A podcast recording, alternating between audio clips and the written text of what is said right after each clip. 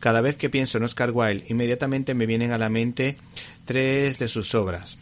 que han tenido adaptaciones cinematográficas, como La importancia de llamarse Ernesto, que es mi favorita, El fantasma de Canterville, que tuvo una magnífica interpretación por parte del actor Charlton, así como El retrato de Dorian Gray y sus interesantes adaptaciones cinematográficas que desde luego dan que pensar. Pues bien, la editorial Atisberry ha sacado a la palestra una completísima biografía editada como novela gráfica escrita y dibujada por Javier Isusi o de Isusi, que ha tenido que dejarse la vida y las cejas con esta creación en acuarela sepia en formato cómic de 362 páginas titulada La Divina Comedia de Oscar Wilde, que cuenta el ascenso, la caída y la esperada redención de este hombre que llevó una mala vida eh, por la culpa de la cárcel, del alcoholismo y de su homosexualidad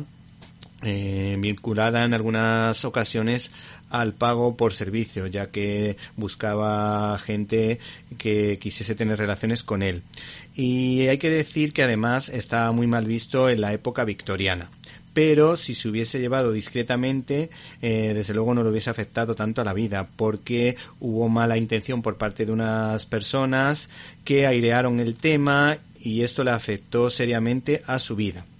Por otra parte, este libro también cuenta con una tercera etapa de su vida a los cielos por su conversión. Este cómic eh, hace una clara referencia a la Divina Comedia de Dante Alighieri en relación con la vida de este hombre, con la que guarda ciertos